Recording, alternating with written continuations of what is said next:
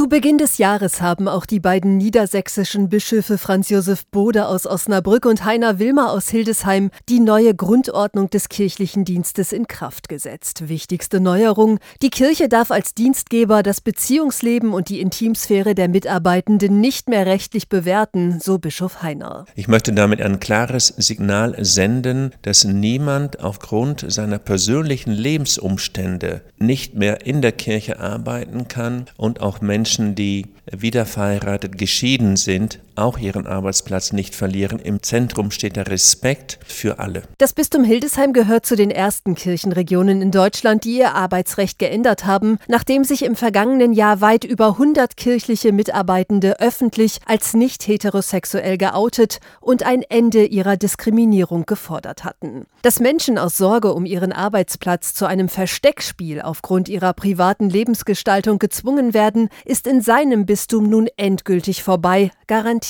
der Bischof. Denn für die Arbeit in der Kirche ist anderes viel wichtiger, sagt er. Wichtig ist, und das steht im Zentrum, wie jemand glaubt, jemand sich engagiert im Namen Jesu für die Menschen. Das ist der Kern der Botschaft. Noch allerdings haben nicht alle 27 Bischöfe in Deutschland die neue Grundordnung in Kraft gesetzt. Der Vorsitzende der Deutschen Bischofskonferenz, Georg Betzing, allerdings ist zuversichtlich. Diejenigen, die jetzt nicht zugestimmt haben, müssen jetzt eine Entscheidung treffen, ob sie es umsetzen oder nicht. Einige davon haben schon signalisiert, sie werden es umsetzen.